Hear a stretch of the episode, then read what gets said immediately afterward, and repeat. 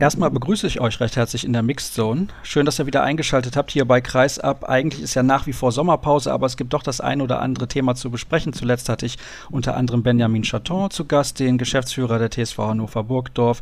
Ich habe mit Axel Gerken gesprochen von der MT Melsung und Beachhandball war Thema.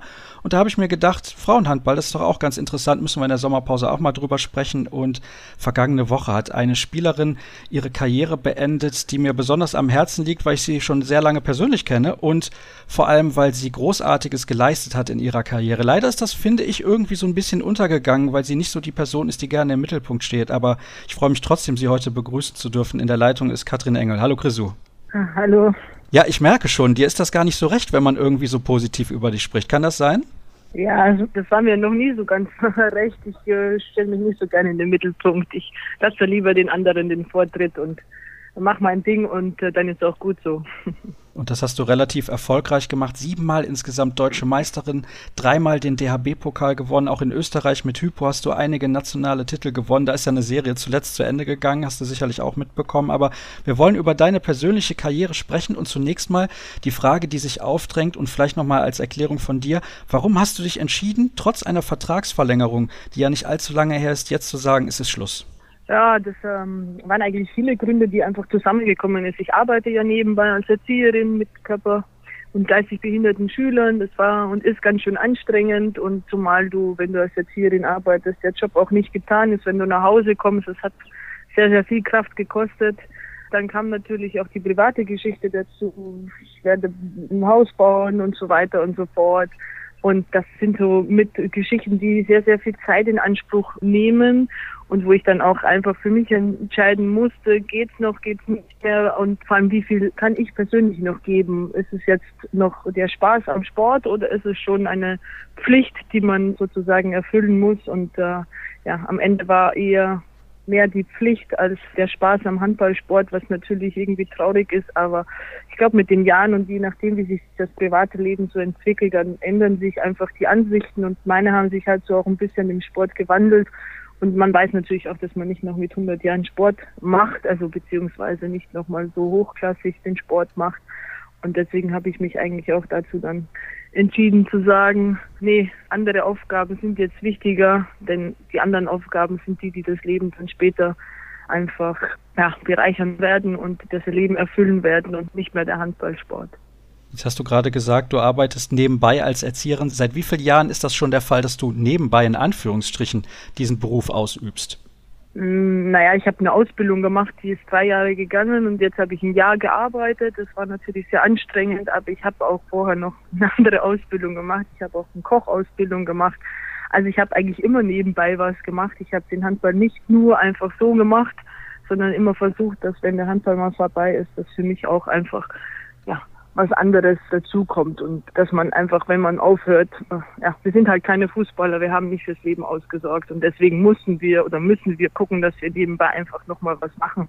Und das habe ich so versucht und ja, vom Koch komme ich zum Erzieher und ich bin eigentlich damit ganz glücklich und zufrieden. Koch lässt sich halt mit dem Sport ein bisschen schwieriger verbinden, aber ansonsten bin ich jetzt so zufrieden, wie mein Weg gelaufen ist und meine Arbeit ist super. Ich komme damit gut zurecht. Für andere gibt es da Berührungsängste, aber die habe ich schnell abgelegt und das war eigentlich ganz gut ist ja auch ein großartiger Job und schön, dass man jungen und nicht so gesunden Menschen was mit auf den Weg geben kann, hoffentlich für ihr Leben lang. Deswegen habe ich da sehr große Achtung vor. Und auch als Koch hast du gerade ja auch schon gesagt, da muss man teilweise sehr, sehr früh aufstehen. Und ich erinnere mich an Zeiten, wo ich von dir gehört habe, dass du nach Auswärtsfahrten am nächsten Tag irgendwie um 5 Uhr schon wieder aufstehen musstest. Hast du während dieser Ausbildung, auch jetzt nicht nur während diesem letzten Jahr, als du schon gearbeitet hast, gemerkt, bald muss ich aufhören, weil ich pack das alles nicht mehr? Aufhören vielleicht nicht, aber man merkt einfach dadurch, dass man eben vielleicht nicht mehr so viel Zeit hat, dass der Körper dann vielleicht auch nicht mehr so mitmacht. Dass das Training auch anstrengender ist, dass man die Krafteinheiten, die man eigentlich nebenbei machen sollte, muss, muss eigentlich, man die nebenbei einfach nicht mehr so gut machen kann. Das ist natürlich problematisch, weil der Körper braucht die Kraft auch im Spiel und so weiter und so fort. Du brauchst nicht nur die Ausdauer, du musst nicht nur schnell sein, sondern du musst einfach auch Kraft haben, du musst eine Wurfkraft haben und so weiter und so fort. Und das habe ich dann am Ende schon auch gemerkt, dass ja, die Athletik so ein bisschen geschliffen hat am Ende. Lass uns über das sprechen, was du sportlich geleistet hast in den letzten Jahren, denn das war jede Menge, das habe ich eben schon angesprochen, siebenfache deutsche Meisterin und begonnen hat alles, als du dann den Schritt gewagt hast von Hypo Niederösterreich, damals natürlich noch eine europäische Spitzenmannschaft zum ersten FC Nürnberg. Ein Grund dafür war natürlich Herbert Müller, auch Trainer der österreichischen Nationalmannschaft. Was waren deine Erwartungen damals, als du zum ersten Mal nach Nürnberg gegangen bist? Eine Mannschaft, die damals, glaube ich, auch deutscher Meister war, beziehungsweise, ja, ich meine, deutscher Meister gewesen ist 2005, als du da hingegangen bist. Genau. Ja, genau. Also Herbert war damals schon deutscher Meister. Ich kannte ihn ja schon von der Nationalmannschaft. Und was habe ich erwartet? Für mich war das natürlich damals spannend und damals hat der Handball auch noch einen ganz anderen Stellenwert gehabt. Da gibt man natürlich alles für den Sport und ich kannte auch ein paar Spielerinnen. Ich kannte Steffi damals noch Ofenberg, jetzt Subke und Barbara Strasser mit mir gespielt, also die, die ich auch von der Nationalmannschaft kannte. Und die haben mich eigentlich super aufgenommen und ich bin auch ganz gut reingewachsen. Natürlich war das ein schwieriges erstes Jahr.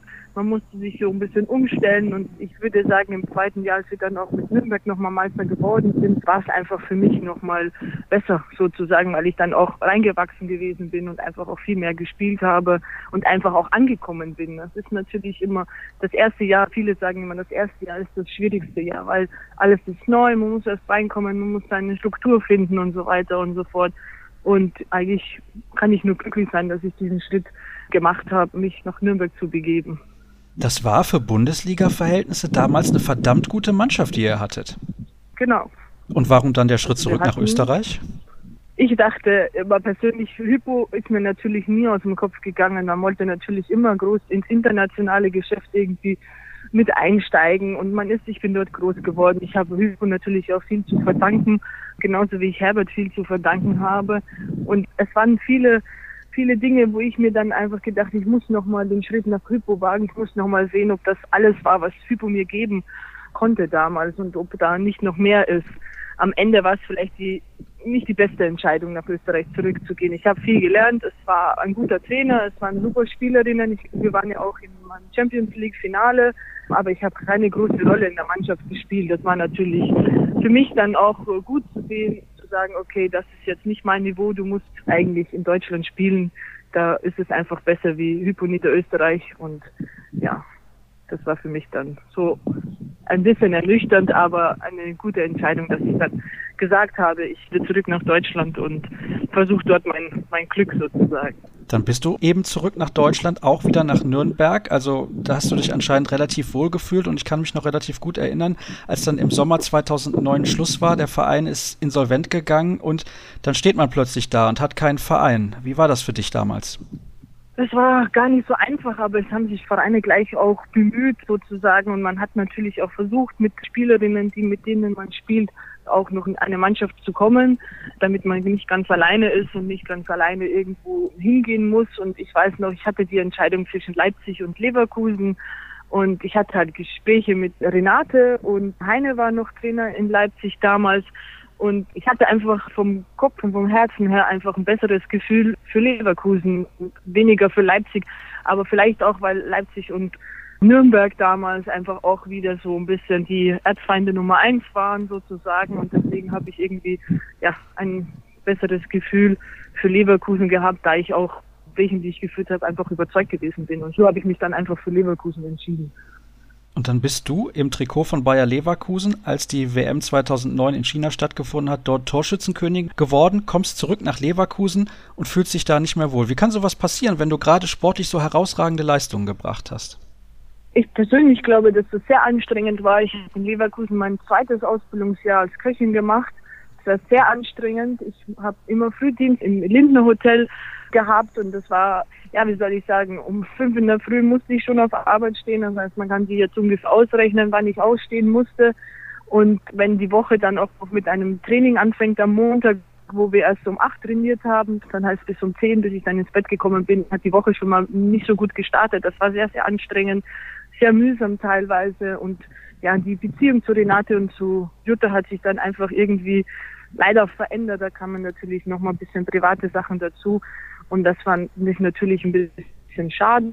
dazu kommt, was Jutta und Renate natürlich auch erfahren haben, dass Herbert mich kontaktiert hatte im Dezember schon und dann war schon ziemlich schnell klar, dass ich zum THC gehen werde und ich glaube, das hat Jutta und Renate dann auch nicht so gut gefallen. Das war eigentlich schade, weil die sind zwei tolle Menschen, aber ja, für mich war damals Herbert natürlich ein super Trainer und deswegen musste ich mich damals für den THC natürlich entscheiden, zumal natürlich da auch viele aus Nürnberg zurückgekommen sind. Und das, ja, das war, Nürnberg war eine coole Mannschaft. Und wenn du dann mit vielen Spielerinnen wieder zusammenspielen kannst, ist das natürlich eine super Geschichte gewesen.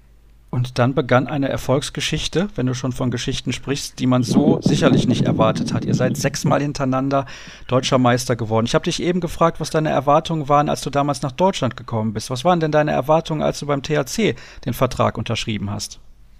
Meine Erwartungen, ich habe mich einfach Erwartungen, glaube ich, einfach wieder gut Handball zu spielen, wieder Freude am Sport zu haben. Das, das war, glaube ich, meine große Erwartung und einfach die Mädels einfach wieder zu sehen und mit denen zusammen zu spielen. Ob ich schon damit gerechnet habe, Meister zu werden, also ich glaube nicht. Aber wie man Herbert so kennt, er stellt eigentlich immer eine gute Mannschaft zusammen, von dem er dachte ich immer, dass wir da vorne mitspielen werden, ja. Und es hätte eigentlich nicht besser laufen können. Ihr habt auch noch mehrfach den DHB-Pokal gewonnen und es war eine große Zeit beim THC. Habe ich das richtig gelesen? Du bleibst also in Erfurt, du bist da heimisch geworden?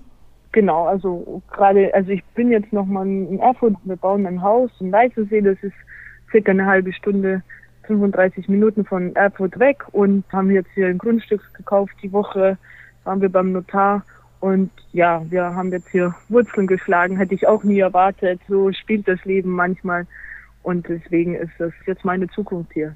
Wirst du regelmäßig in die Halle gehen und glaubst du, dass du den Handball vermissen wirst?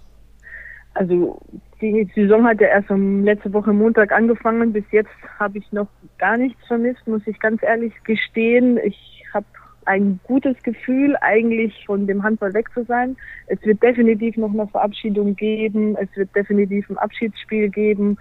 Und ich werde sicher, also ich kann mir nicht vorstellen, dass ich nicht in die Halle laufen werde. Ich werde sicher das eine oder das andere Mal, vor allem Spitzenspiele, werde ich mir sicher mal in der Halle angucken, ja. Jetzt muss ich natürlich fragen, es ist ja so eine platte Journalistenfrage eigentlich, welcher Titel war der schönste? Deswegen möchte ich das ein bisschen anders formulieren. Welcher Titel ist dir am meisten in Erinnerung geblieben? Welcher Titel, der zweite deutsche Meistertitel mit dem THC.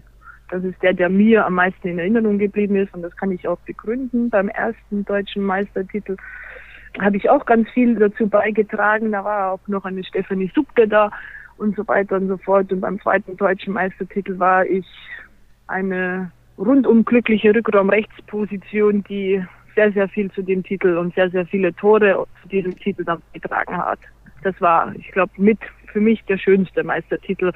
Meistertitel sind immer sehr schön, wenn man ganz viel Anteil daran hat, finde ich persönlich. Also ich kann da nicht aus Erfahrung sprechen, aber ich kann es mir vorstellen, dass es so ist. Und wenn man dann nicht so viel spielt, dann ist der Wert dieser Meisterschaft nicht ganz so groß, als wenn man dann als Stammspielerin auf der Platte steht. Ja, dann haben wir, glaube ich, so mehr oder weniger alles besprochen, was es so zu besprechen gibt. Und ich habe übrigens auch festgestellt, bei allen Meldungen, die ich dazu gelesen habe, niemand hat ein schlechtes Wort über dich verloren. Ich glaube, das ist auch etwas, auf das du neben den ganzen Titeln sehr, sehr stolz sein kannst. Dann soll es das gewesen sein mit der heutigen Ausgabe unserer Mixed Zone. Ist ein bisschen länger geworden als die letzten, aber ich denke, es war interessant und spannend und alles weitere, wann es das nächste Mal eine Sendung von uns gibt, das erfahrt ihr dann bei facebook.com slash kreisab oder bei twitter at kreisab.de und auch bei Instagram sind wir unterwegs unter kreisab und dann sage ich einfach bis demnächst und danke fürs Zuhören. Tschüss!